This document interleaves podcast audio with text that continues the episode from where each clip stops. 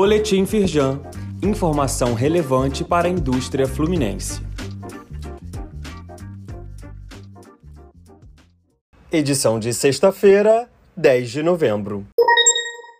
Empresas têm até o fim de novembro para atualizar a renda de seus funcionários no sistema do bilhete único intermunicipal. A medida faz parte de uma nova etapa da revisão do cadastro promovida pela Secretaria de Estado de Transporte e Mobilidade Urbana, em função da mudança do teto do valor do benefício. Sem essa atualização, o bilhete único será desativado no cartão dos usuários. Saiba mais no site da Firjan.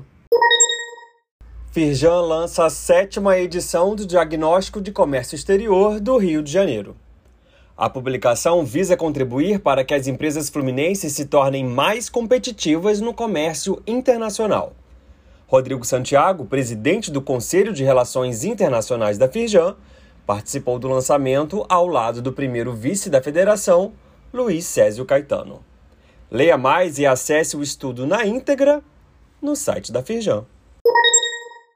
Conselho da Firjan Noroeste recebe palestra da Copapa sobre gestão e desafios de empresas familiares.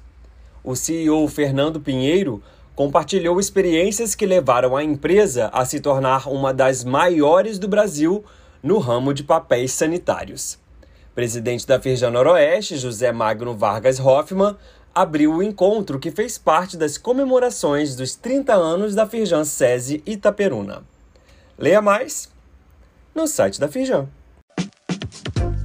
Saiba mais sobre essas e outras ações em nosso site www.firjan.com.br e acompanhe o perfil da Firjan nas redes sociais.